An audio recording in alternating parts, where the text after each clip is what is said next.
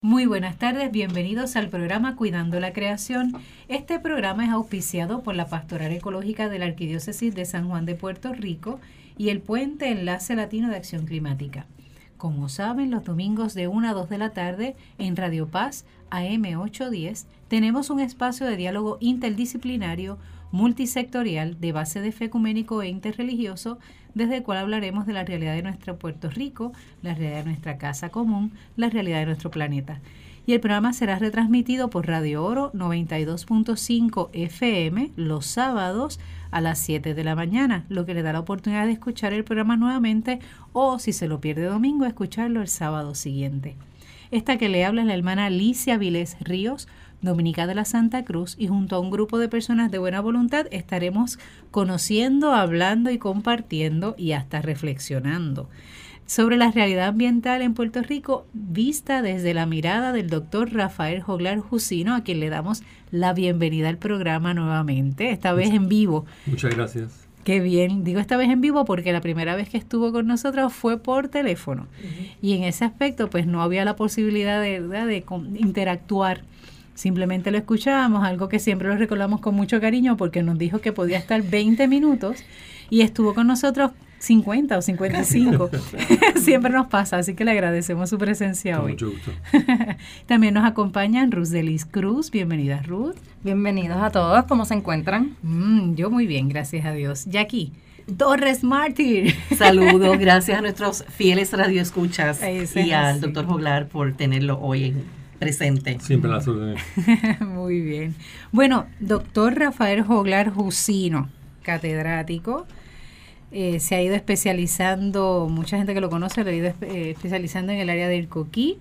Muy bien, el tema de coquí y escuchar a Joglar es como casi lo mismo, suenan casi igual, Joglar y coquí, están relacionados. Gracias. Una de las cosas que siempre queremos en este programa es conocer un poquito más eh, sobre las personas que nos acompañan. ¿Verdad? Porque casi siempre cuando se habla del tema ambiental hay personas que piensan que los que optamos por el ambiente, pues es algo que está ahí, que incluso hasta nos pagan para eso y que no necesariamente hay una historia, ¿verdad? Que nos enlace, unas opciones y unos ideales que nos enlacen a esto.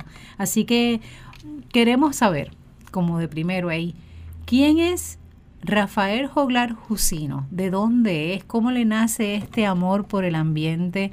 Ese amor exclusivo, bueno, digo exclusivo, por los coquíes, por la parte de la, de la especialización que tiene. Eh, ¿Quién es? ¿Cuál es la historia detrás del doctor para conocer un poquito y que los que nos escuchan sepan y conozcan un poco más de usted? Bueno, Rafael Joglar es, un puertorriqueño y es una persona que vive enamorado de, Puerto Rico. Eh, para mí Puerto Rico siempre es primero y me he dedicado a eso toda mi vida. ¿no? Eh, también soy biólogo de profesión, estudié biología en la Universidad de Puerto Rico en Mayagüez y tuve el honor de trabajar con el otro Juan Rivero en investigación con los anfibios. Ahí comienza un poco la pasión por esos animales. y eh, además de ser biólogo, pues también soy universitario y trabajo y he trabajado en los últimos treinta y pico de años en la Universidad de Puerto Rico, en el recinto de Río Piedras, eh, en el Departamento de Biología, en la Facultad de Ciencias Naturales.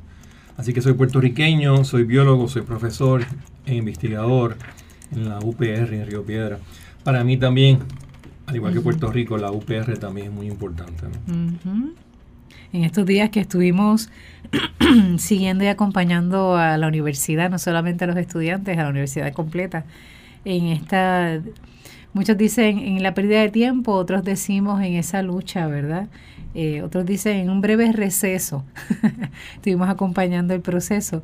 Eh, usted estuvo muy vocal incluso por los medios de Facebook. En su página recuerdo sus reflexiones, ¿no? Esas otras miradas que había que dar, esas otras este, atenciones con respecto a la situación de, de, la, de la UPR y lo que se quiere hacer con ella, ¿verdad? Lo que se quiere reducir. Y eso pues me llamó siempre la atención, muy consciente, una, una conciencia muy aguda algo que le agradezco porque a veces necesitamos esas otras miradas, ¿verdad? No de los estudiantes únicamente, que son los que llevan la lucha, pero obviamente van animados y acompañados también, van de la mano eh, en el trabajo y en, la, y en las posiciones y en las posturas con los profesores. Así que le agradezco. Y sobre todo cuando es un profesor que viene de la ciencia, claro. que normalmente uno lo asocia a, y, ¿verdad? y el perfil del doctor uh que es catedrático, académico, investigador eh, uno podría pensar que no se envuelve en estos temas. Correcto. Que eso es solamente de los estudiantes de ciencias sociales, tú sabes, de esos departamentos.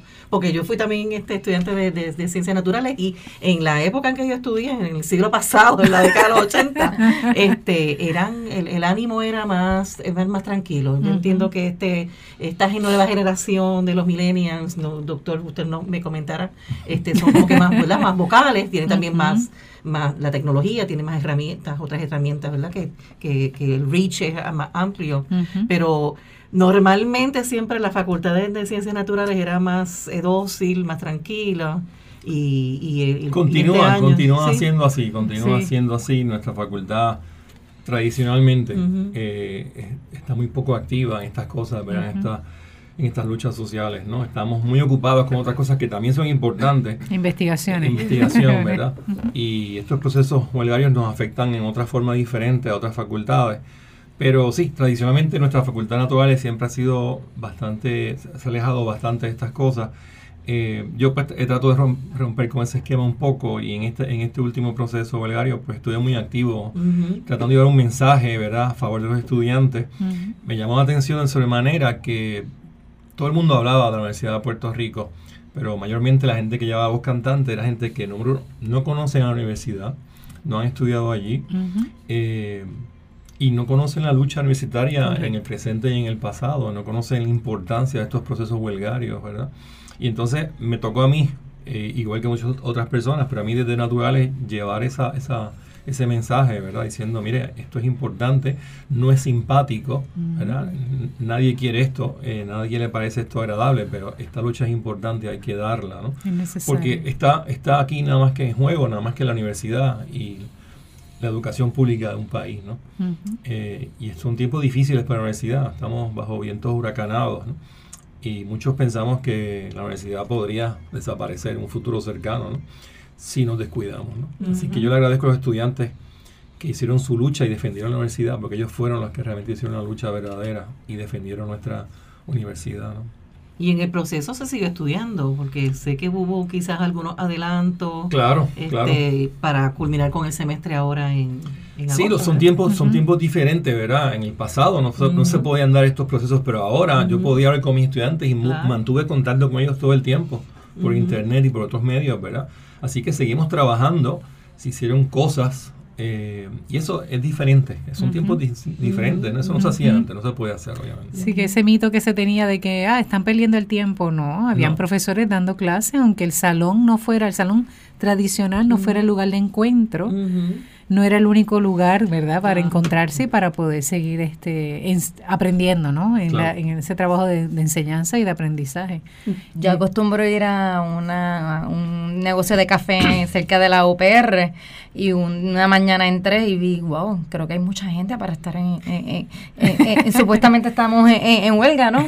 Y había una clase reunida, había una clase reunida allí, este, con su café y con el internet y todo el mundo, así que lo, lo presencié y yo, estos son tiempos diferentes. Sí. No es que también yo, eh, yo soy también seguidora del doctor Rublar y sé que él también es muy creativo, no sé si quiera comentar algo sobre los cursos, pero en una ocasión vi que usted asignó como una representación creativa con sus estudiantes, este eh, no recuerdo exactamente si eran que, que, personificaran animales o algo así, no sé, usted no explica. pero, en, el curso, en el curso de zoología. ¿Y qué cursos usted ofrece?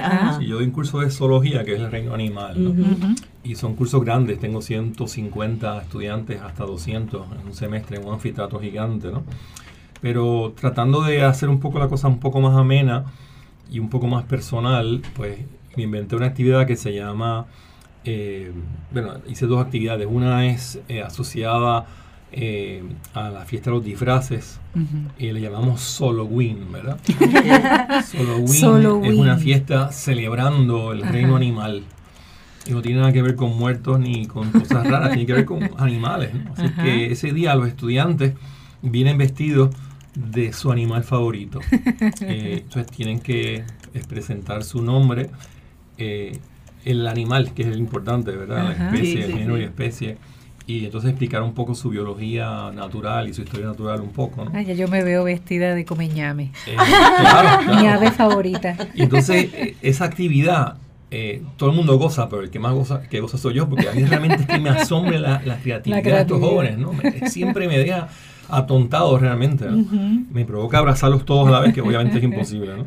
Ah, pues cuando vayamos a hacer la caminata, vamos a ir al doctor Corlar para que reclute a todos esos solo mineros. Eso es cerca, del 31 de octubre, ¿verdad? Y entonces, que este año cayó 31, por cierto. Y a final del semestre hacemos una fiesta, y una fiesta un poco diferente a otras fiestas de final del semestre, se llama Festival Zoológico.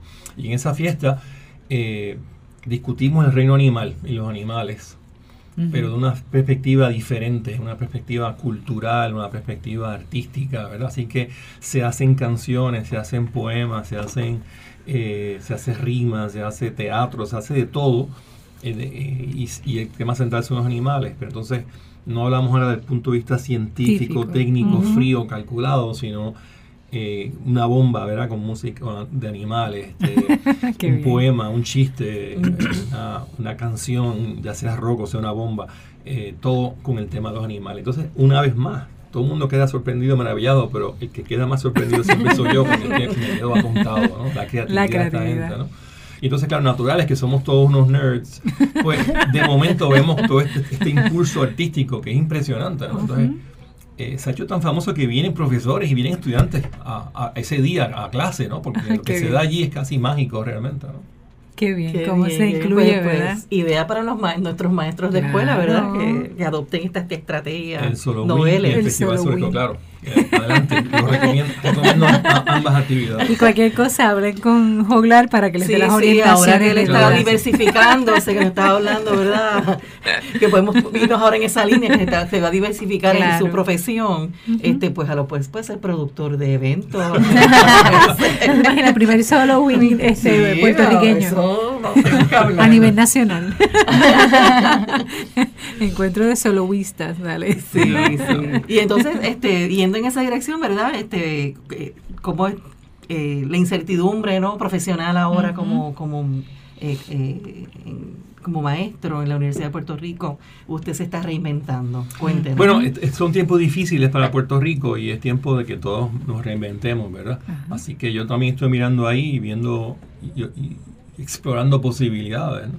Así que en estos días estoy solicitando una licencia de guía turístico eh, para hacer visitas al campo con, un público, ¿verdad? Yo he hecho eso en los últimos 40 años con estudiantes, he hecho expediciones a Mona, al Yunque, a Vieques, Culebra y básicamente todas las localidades y municipios de Puerto Rico, pero con estudiantes. Entonces ahora tal vez es momento para... Otro tipo de estudiantes. Otro, nuevo, otro tipo de estudiantes eh, que entonces a su vez pues una, un poco, una manera un poco de, de, contribuir a la, a la, economía del país, ¿verdad? Pienso que el turismo de la naturaleza o el turismo ecológico eh, es una pieza importante en la recuperación de nuestro país. Eh, junto con la agricultura son creo que dos piezas importantes y tenemos que trabajarlas, ¿verdad? Y tenemos que sobre todo romper con esquemas en el pasado. El turismo en Puerto Rico está muy atrasado, el turismo sigue viendo a Puerto Rico como un sitio el turismo que se ofrece es un turismo de playa, y de casinos, ¿no? Y eso está bien en la década de los 50, ¿verdad? Pero ya estamos en otra época. Y Puerto Rico tiene los recursos más hermosos del mundo, ¿no? A mí no me cabe la menor duda sobre eso, ¿no? Esta semana una persona puso un pequeño videito que hizo en su casa sobre la isla de Culebra, ¿no? Y esta persona eh, me dice tímidamente, mire, por eso usé esto y, lo puede, ¿verdad? Lo puede compartir, ¿no? Yo vi eso y me quedé atontado de, de la, de la de la, de la calidad tan impresionante del, buen trabajo de ese muchacho. Y lo puse en mi página diciendo, añadí una nota, ¿no?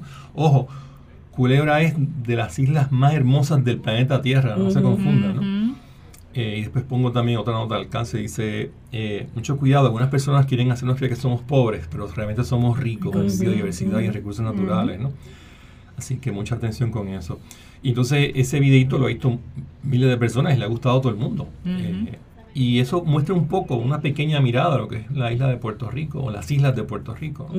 Tenemos unos recursos impresionantes que están ahí y están para ser en cierta manera utilizados por nosotros de una forma inteligente y podría ser una parte importante de la recuperación económica de Puerto Rico. ¿no? Qué bien. Eso da mucha esperanza. Cuando hay una persona que lleva tanto tiempo, en, por ejemplo, en un solo medio, vamos a decirlo así, en la educación, y de momento ve más allá, ¿verdad? No solamente para cambiar, para ajustarse a una nueva realidad, sino que también lo propone como una alternativa para el país. Eso es importante. Eso es esperanzador para mí, porque hay muchas personas que hacen muchas cosas muy buenas, pero solamente para su propio beneficio. Hay mucha gente que se reinventa, pero solamente pensando en sí misma. Y cuando hay una mirada también y hace este tipo de, de anuncios ¿no? y de exhortaciones. No somos pobres, tenemos unas grandes riquezas, no nos podemos embaucar con esto de las crisis, que ciertamente hay una crisis económica, pero también son posibilidades, como toda crisis, son ¿no? son, posibilidades para uno poder salir adelante. Y somos eh, bombardeos tan continuos y tan pesados y tan masivos de cosas negativas, ¿verdad? Que tenemos que, ¿verdad? Tenemos que ponernos listos y un poco, ¿verdad? Eh, cambiar ese, esa, ese esquema, ¿verdad?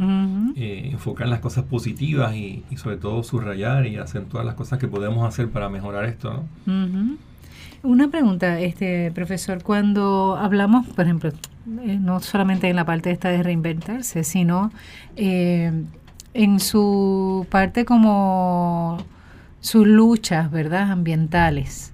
Eh, uno no puede evitar recordar la época del Nalet, que para muchos tal vez quedó ya en el olvido, porque eso como que así como que apareció y fue bombardeo, de momento como que desapareció del ambiente, pero no fue por arte de magia, o sea, hubo una gran lucha.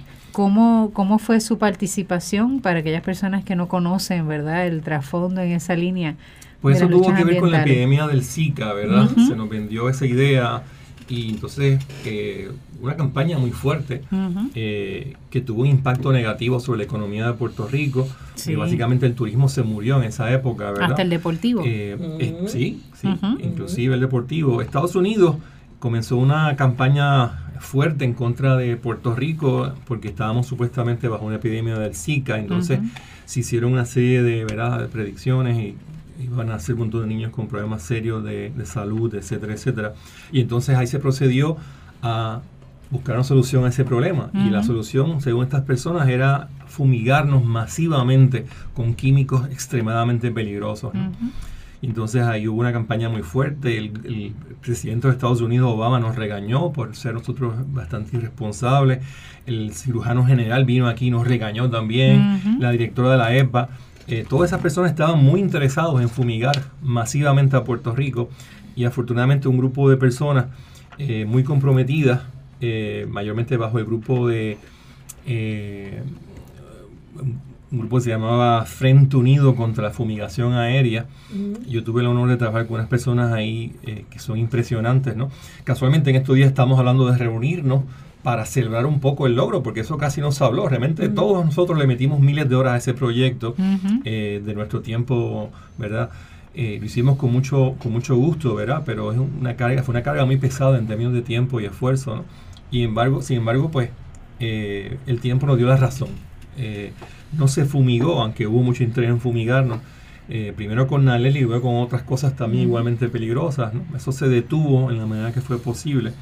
Eh, y entonces ahora, al año de haber pasado eso, ya se declaró ya fin a la epidemia del Zika.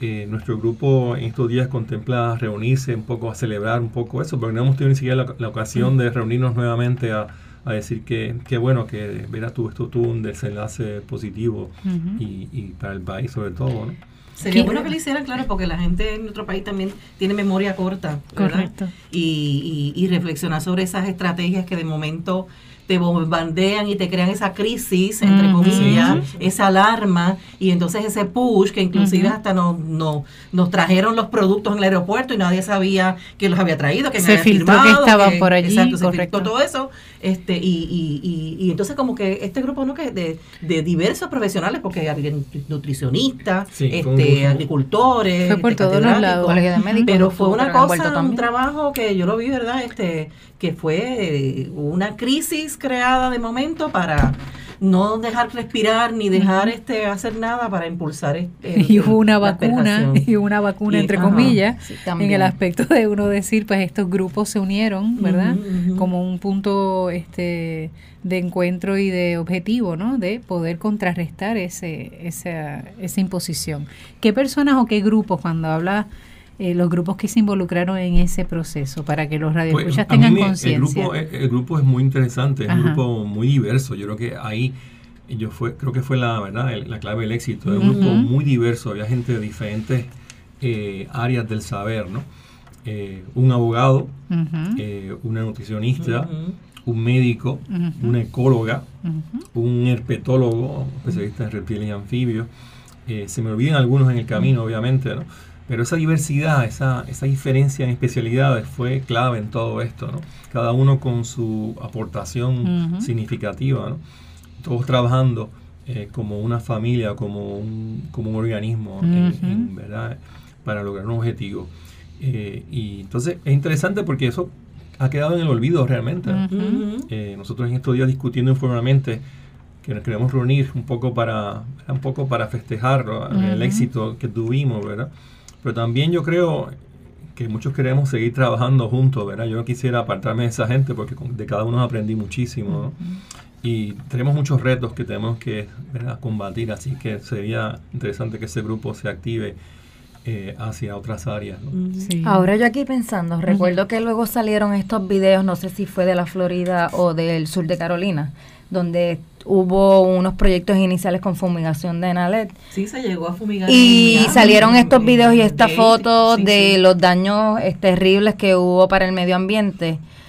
Que usted conozca, se han hecho unos estudios o tal vez hay algún grupo de científicos de Puerto Rico que haya colaborado con alguien en alguno de estos estados o ha llegado algún estudio a, a las manos acá, se ha publicado algo la, ciencia se mueve muy lentamente, ¿no? Así que es posible que salgan algunos estudios, algunas investigaciones publicadas, pero va a ser en un futuro, sí, va a ser no, en el presente.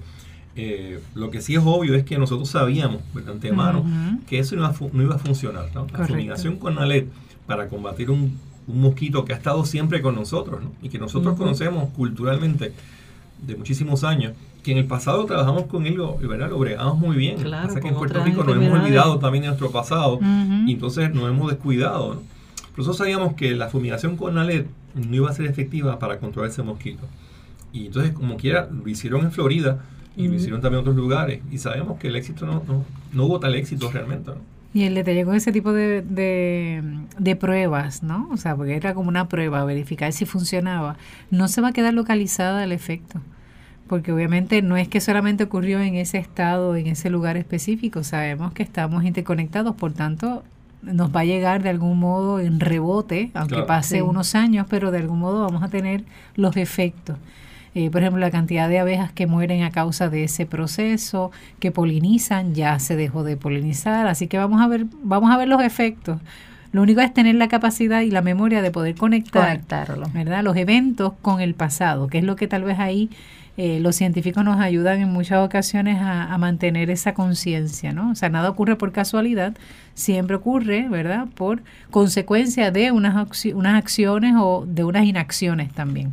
Así que ya ahí veremos las evaluaciones y por eso es que dice que la ciencia en eso, cuando salen los estudios, salen un poquito más retrasados, pero sirven de voz de conciencia y voz de histórica, una memoria histórica de algún modo.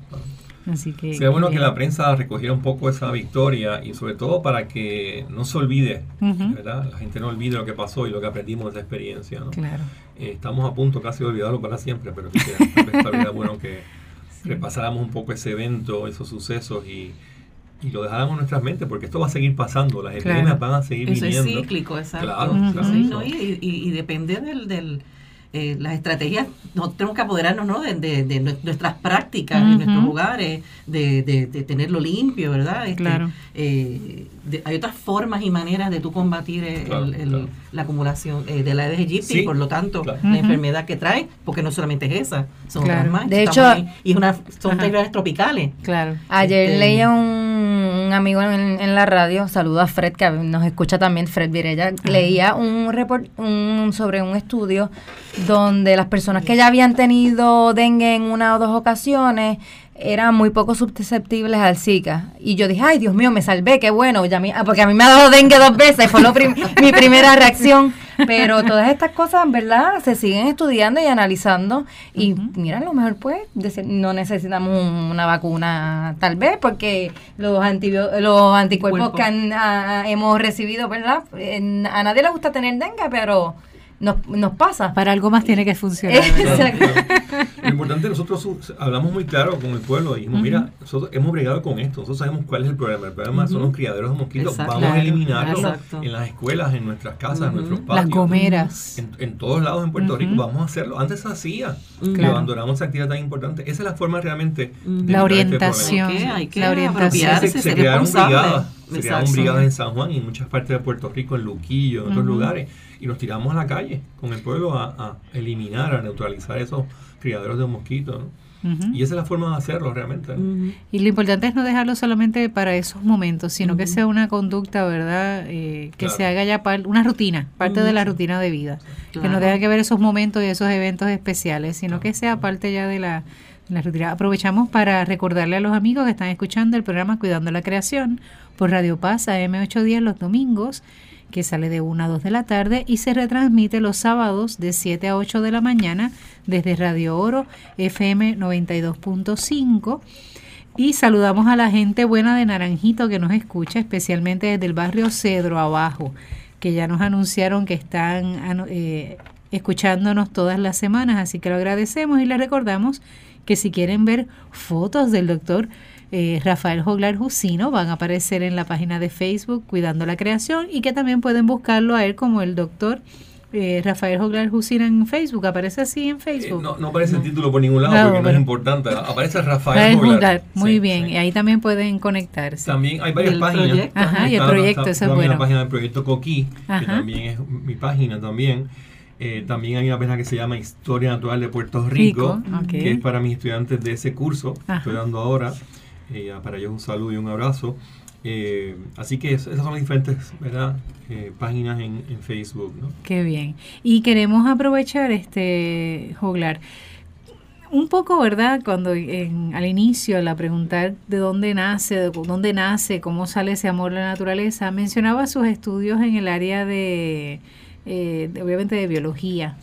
Eh, y que de algún modo pues ahí comenzó esa fascinación por los coquíes. Pero ¿por qué los coquíes? O sea, a mí me encanta y son representativos de Puerto Rico, pero a joglar, ¿por qué los coquíes? ¿Por qué ese afán? Porque vamos a ver, tenemos aquí en la mesa ¿verdad? Una guía que habla sobre los coquíes y otros anfibios, pero son los coquíes. habla de la guía de biodiversidad urbana, pero hay coquíes en esto. Eh, que cante el coquí es otro libro. Biodiversidad de Puerto Rico de invertebrados y obviamente van a aparecer ahí es invertebrados y no aparecerán los coquíes. Hay un libro que fue el primero que se llama Los coquíes de Puerto, Puerto Rico. ¿Por qué? Pues fue un accidente realmente, ¿no? ¿Cómo que un accidente? un accidente. ¿Cómo no se accidenta con la los vida es así, la, vida es así, fue un accidente. Yo soy estudiante de biología en Mayagüez, estoy en mi tercer año.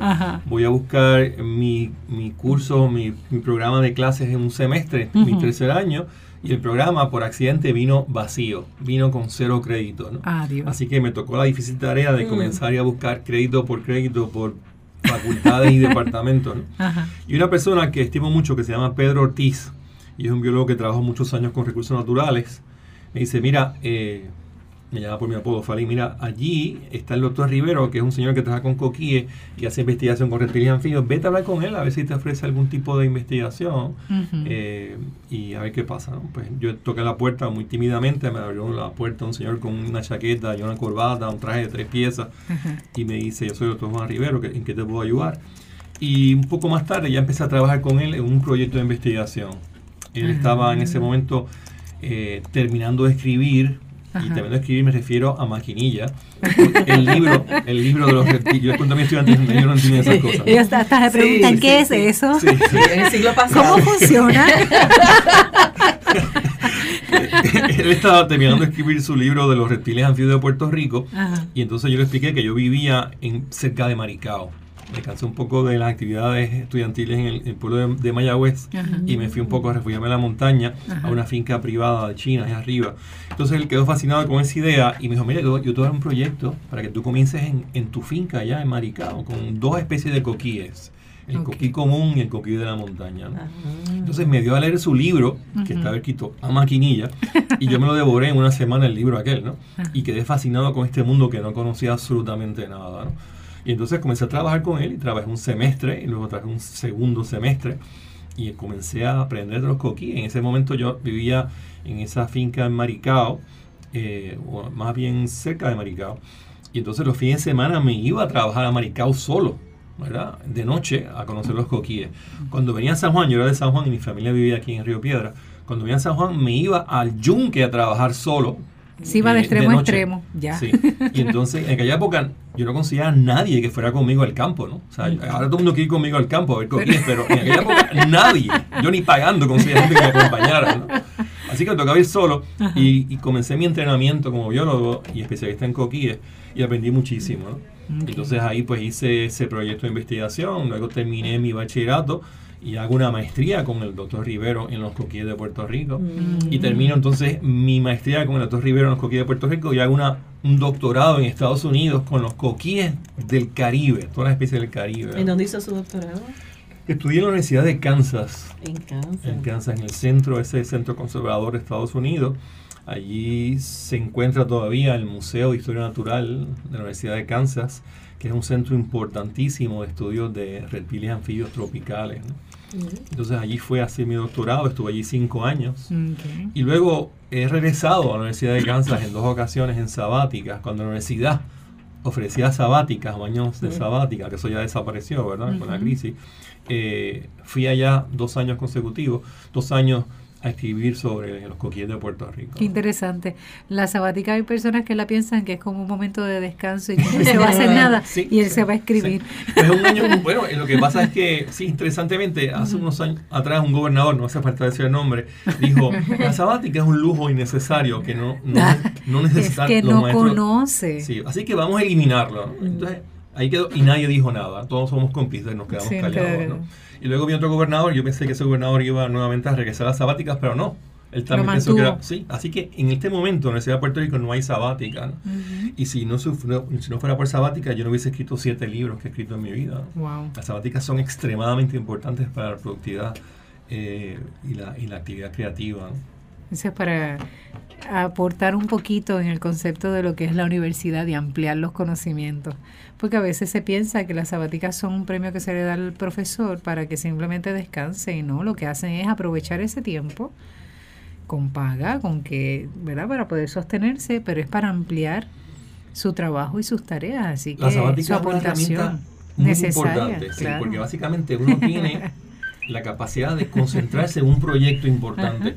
Entonces uno puede dejar otras cosas que no son tan importantes. En ese año no se dan clases, no, uno no tiene que atender a las reuniones del departamento, de la facultad. Y entonces uno se puede concentrar en un proyecto difícil, ¿no? Claro. Y es una, es una herramienta buenísima de trabajo. Y es una pena que hayamos perdido y es una pena que nadie haya gritado y haya protestado por eso. Yo en las universidades eso te da standing también a la universidad. La, producción este, y investigación es bien importante eh, para las universidades. Y una pregunta, Conocimos ya un poquito el trasfondo, doctor Juan Rivero, que fue quien lo enamoró, lo llevó de la manita ahí, ¿verdad? Gracias a que ese, ese, ese, esa matrícula vino vacía. la creatividad se da ahí. ¿Y ahora quién va a seguir? ¿Hay posibilidades de que este tema continúe con algún otro estudiante? ¿Habrá otro joglar que seguirá los pasos de otro Rivero? Yo espero que sí, ¿verdad? Eh, yo espero que sí. hay muchos estudiantes yo tengo en este, en este momento tengo un curso de 12 estudiantes en un curso avanzado que se llama Historia Natural de Puerto Rico. Tan poquitos, profesor. Y Lo cuco, nada más con esa pregunta. Es un grupo pequeñito, tiene que ser así porque es un grupo que vamos al campo intensivamente, ¿no? Eh, nos toca dormir juntos en algunos sitios y tenemos que estar bien pegados unos al otro para poder aprender de estas culebras, de estos coquíes, ¿verdad? Eso, esa dinámica que se da en el campo tiene que ser con grupos pequeños, no funciona con grupos, grandes. Y entonces, este, aunque la universidad siempre ha tenido mucho interés en aumentar el cupo en, ese curso, eh, siempre me he resistido porque es importante que sean pocos para poder dedicarme a cada uno de ellos con mucho cuidado y con mucha dedicación. ¿Y qué podemos, bueno, ya esto es más que nada a nivel, no solamente a nivel profesional, ¿verdad? No solamente desde la parte de, la, de lo que viene siendo la zoología, pero para juglar, ¿qué ha significado el coquí? Más allá de ser la herramienta para enseñar, ¿qué es el coquí? Cuando oyes un coquí, cuando ves un coquí, cuando te hablan de coquíes o cuando hablas de ellos, ¿qué, ¿qué hay detrás? ¿Cuál es el mensaje real de atrás? ¿Qué hay detrás de esa, pues, me tomó, me tomó un poco de tiempo, ¿verdad? descubrir, El, mensaje, el mensaje verdadero del coquí. Escuchamos ahorita la voz por ahí. es una voz ¿Cuál era de ellos? Lo reconoce porque lo claro. conoce. tiene que conocerlo, caray. no es que es el coquí común, el coquí común de Puerto Rico. Y es de tierras bajas. El de tierras bajas canta un poco diferente. Pues me tomó 45 años más o menos de, ¿De contestar su pregunta, así que no es una pregunta que se ha tomado, no, no se ha tomado a la ligera, ¿verdad? Eh, he aprendido que el coquí es buenísimo como una herramienta educativa. Es buenísimo como una herramienta eh, de investigación investigativa. También es buenísimo como una herramienta que nos da información sobre el estado de salud de los ambientes. Son indicadores. Son, indicadores. Y en ese sentido, ellos cuando cantan o no cantan, nos están dando una información muy valiosa sobre el estado de salud de Puerto Rico de los lugares donde ellos viven. Un lugar que hemos perdido tres especies de coquíes en las últimas tres décadas. Eso para mí es un mensaje muy claro de que tenemos problemas serios en Puerto Rico ambientales y que deberíamos trabajar con ellos. Lo voy a interrumpir. Yo vivo pegado al bosque urbano de San Juan y a veces no puedo ni hablar por teléfono con, por los coquíes. Por la invasión. Dígame que son muy buenos, por favor. Son buenísimos, son buenísimos. Eh, Excelente. Casi, no nos molestan, casi no nos molestan el sonido. Eh, porque estamos habituados a ellos, no damos ni cuenta, pero cuando alguien llama por teléfono, sobre todo del extranjero, se llaman de algún lugar donde no hay coquíes y se encuentran que, ¿qué, es ese, ruido, que A mis amigos que están fuera de Puerto Rico les encanta. Sí. Y también a nosotros, cuando yo estuve, yo estuve cinco años en Estados Unidos haciendo mi doctorado, y no me di cuenta, pero yo sentía que me faltaba algo, no sabía qué era exactamente. Descubrí con el tiempo que faltaban dos cosas, la, la, playa de Puerto Rico y la costa, aunque yo no voy mucho al mar, aunque me encanta, uno ve la costa y ve el mar todo el tiempo en Puerto Rico, desde la montaña, desde todos lados se ve la costa, y a mí me hacía falta. Y el segundo era, y más importante, el coquí. Yo no sabía eso, me tomó mucho tiempo descifrarlo. Pero viendo la pregunta original, ¿qué es el coquí? ¿Qué significa verdaderamente? Pues ya dijimos que es una herramienta educativa, una herramienta eh, investigativa es una herramienta de información o de información sobre el estado del ambiente donde ellos viven. Pero descubrí, después de 45 años, que el coquí es un poco más que eso todavía. Y el coquí, en última instancia, es básicamente el símbolo, es el, alma del pueblo de Puerto Rico y de los puertorriqueños. Y me lo dijo una vez un señor, ¿no? Y me lo dijo en Florida, interesantemente. un zoológico me invita a Florida a hablar del coquí de Puerto Rico. Y este señor un veterano puertorriqueño metido en tragos me dice, doctor Joglar, yo sé lo que es el coquí. Sí, porque es la nostalgia, Claro, sí, sí, sí. él básicamente con lágrimas en los ojos me dice, el coquí es el alma del pueblo puertorriqueño y representa toda la alegría y toda la tristeza de Puerto Rico, los puertorriqueños. Y yo creo que esa es la definición que yo he buscado por 45 años. Estoy completamente de acuerdo con este El alma de Puerto Rico. ¿Y el, doctor Hoglar ha seguido el coquí a Hawái? Cuénteme de me, han, invitado, me, han invitado, me han invitado a Hawái varias veces. el tono ha ido cambiando, me parece, ¿verdad? Allá sí. Me han invitado varias veces, yo no he aceptado las invitaciones, me han pedido ayuda y yo digo, mire, yo yo estoy aquí para ayudar a los coquíes. Ustedes tienen un problema con los coquíes y yo no puedo ayudarlos. Ellos me están preguntando cómo vamos a eliminarlo. ¿Cómo vamos a eliminarlo? Y mi peritaje no es en esa área. Y se lo digo, ¿verdad? A mí me gustaría un viaje, no me molesta que me paguen un viaje a Hawái, pero yo dije, mira, yo no tengo nada que... Le acompaño. yo no tengo nada que enseñarle a ustedes, no tengo nada que aportar, porque mi peritaje es justamente en lo contrario, cómo conservarlo, cómo protegerlo. De hecho, salió en las noticias que creo que ya está en California. Está en California. Así que ese mito, ese mito que se habla de que el coquí no puede cantar fuera de Puerto Rico, obviamente no es no es real. No es real. En el libro Los coquíes que yo publiqué en el 98, ya hablo de los coquíes de Puerto Rico en Hawái. Es la primera fuente de información que documenta eso. Yo comencé cuando me, enteré que eso estaba pasando. ¿En qué año? El libro salió publicado en el 98, pero yo me enteré ya en el 97. Wow. Y comencé a llamar por teléfono a los hoteles donde habían coquí, y entonces yo escuchaba el coquí cantando ahí. No, no, me hacía falta que me dijera más nada. era solo para eso, gracias. Era para confirmarse.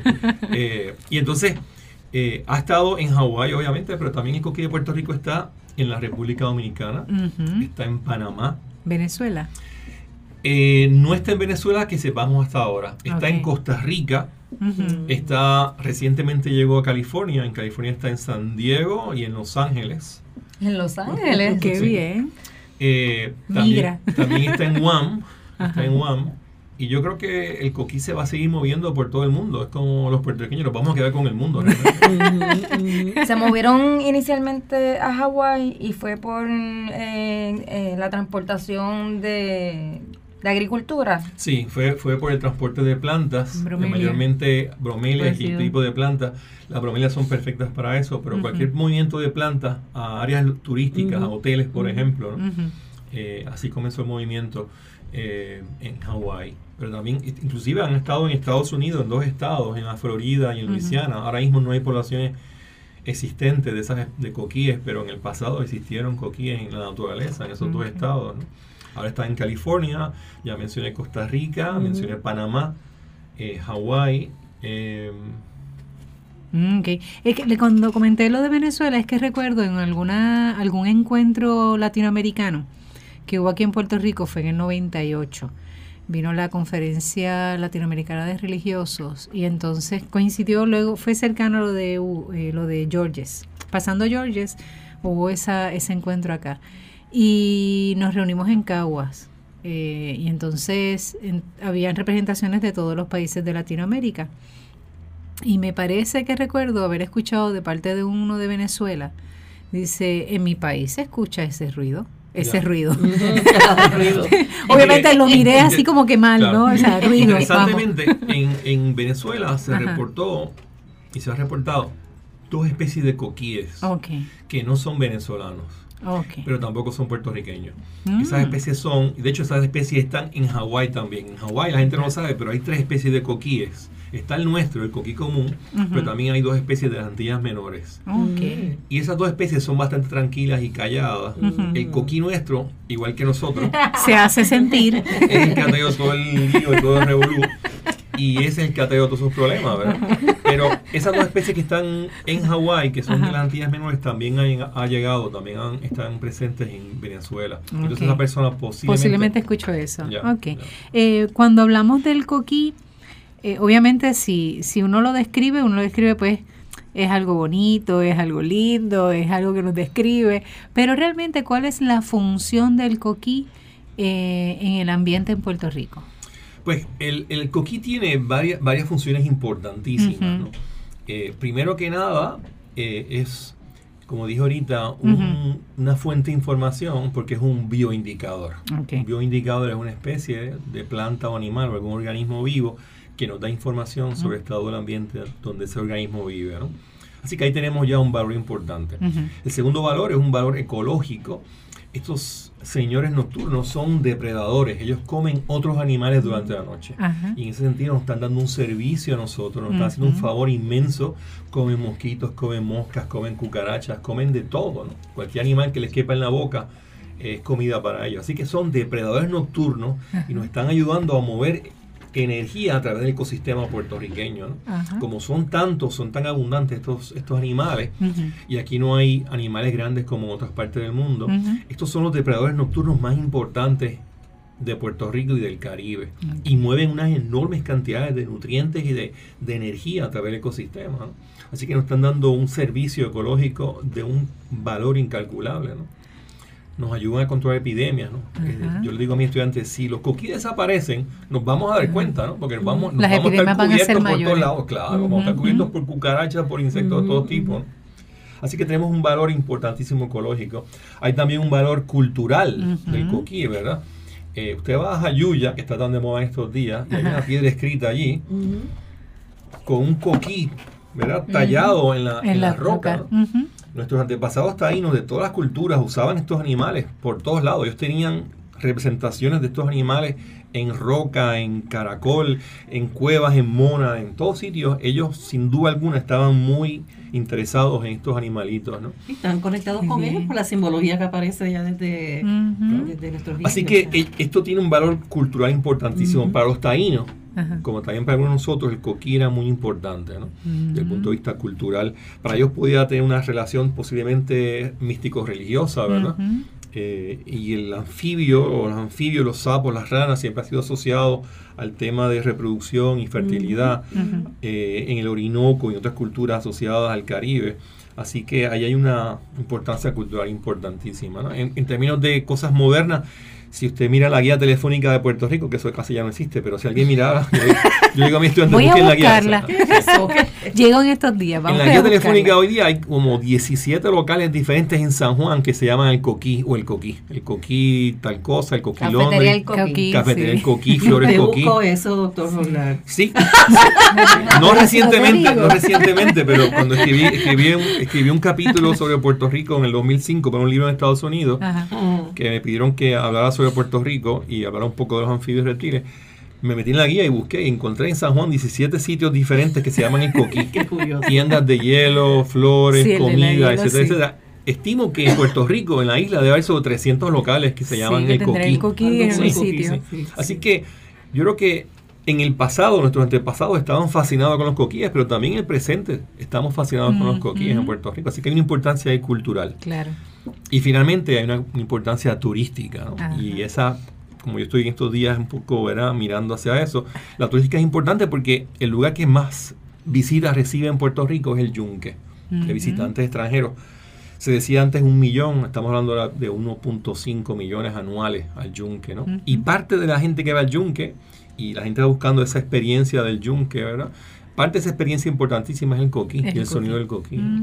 Así que allá hay una importancia turística. Nosotros en Puerto Rico, que estamos muy confundidos en muchas cosas, eh, nunca hemos mirado, ¿verdad? El, recurso tan importante, la atracción turística que son las tortugas, que son, que es el medio peso, que es el San Pedrito, que es el comiñame, que son los coquíes. En otros lugares ya están mucho más avanzados que nosotros y están usando eso como un recurso importante para atraer turistas a un país, ¿verdad?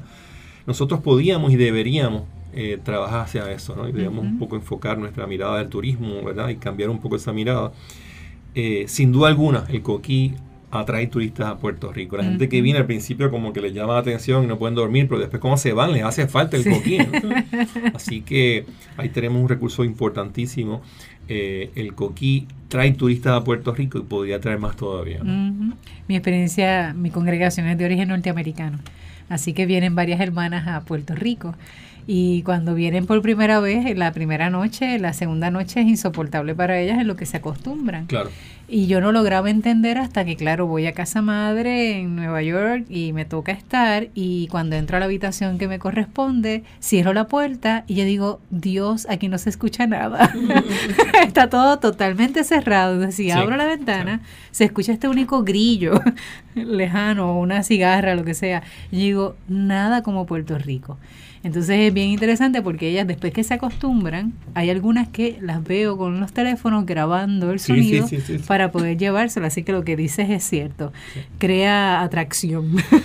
Yo en una ocasión, eh, eh, hace unos años atrás, hacíamos una exhibición de la Semana de Especies en Peligro en Puerto Rico. Lo hacíamos en Plaza Las Américas. Eso ya dejó de existir, lamentablemente pero pasábamos una semana entera allí en Plaza de las Américas. Entonces yo ponía una exhibición con mis fotografías de coquíes, ¿verdad? Y ponía unas plantitas.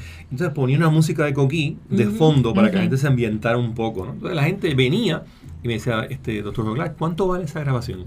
Esa grabación no vale, pues eso no está a la venta. No, no, no, dígame cuánto, yo le voy a pagar lo que sea. yo no tengo, yo tengo una grabación, yo no puedo vendérsela a usted y me quedo sin grabación. Así que el próximo año eh, con mis estudiantes hicimos un, pequeño tape, que en aquella época era cassette, ¿no? Wow. Hicimos un LS tape y se vendió como pan caliente. ¿Y dónde está eso? ¿Dónde Esa un musical. es un CD. Ahora tiene que ser eso, ahora digital. Mucha gente, mucha gente usando mi idea eh, hicieron CDs y los vendieron. Se consiguen CD coquíes por ahí. No, son muy buenos ninguno de ellos, pero eh, plasmaron la idea y, y lo comercializaron. Sí, ah, que hacer otro proyecto, claro, ahí que claro. tome nota, con hacer algo con calidad, ¿verdad? Sí, sí. y entonces, un listado así, rapidito de cuán, de, de todos los coquíes que todavía existen en Puerto Rico. Pues sabemos, ya nos dijo que hemos perdido tres en los últimos 30 años, que son el coquí. ¿Cuáles han, ¿Cuántos han desaparecido de esos Hemos perdido el coquí, el primero que se fue fue el coquí palmeado. Ajá que desaparece en Puerto Rico en el 72. Un coquí gigante que vivía en los ríos del Yunque y de Carite, metido en el agua. Y este tenía membranas interdigitales entre los dedos, a diferencia de otros coquíes. Ese es el primero que se va el más grande. Eh, el segundo que se va es el coquí de Neida, eh, perdón, el coquí dorado, que es un coquí en el mundo que paría coquíes, no ponía huevos, sino que las hembras retenían los huevos en su oviducto. ¡Wow! ¡Qué interesante! Y entonces esa, esos huevitos, eh, una vez que ya estaban desarrollados dentro de la madre, salían de la madre. Y Así que los paría. Los paría, si se puede decir, no, es totalmente correcto, ¿verdad? Ese desaparece en 81 y vivía en Calle. Ok. Y entonces el coquí de Neida, y Neida Bordallo Rivero es el nombre de la esposa de Juan Rivero, que en paz descanse, el, coquí de Neida desaparece en el 90. Así que en el 70 perdimos una especie, en el 80, otra, y en el 90 otra. Y en el 2000 no hemos En el 2000 estamos mirando otras especies que podrían perderse. Yo quisiera equivocarme, pero mis candidatos son el coquí caoba, que es el más hermoso de Puerto Rico por mucho. No, ¿En qué, tiene el caoba? El coquí caoba estaba en toda la montaña alta de Puerto Rico. Lo que escuchan es el tríptico que él está abriendo y nos lo está enseñando. Este que está acá, este es el coquí caoba, que es precioso, ¿no?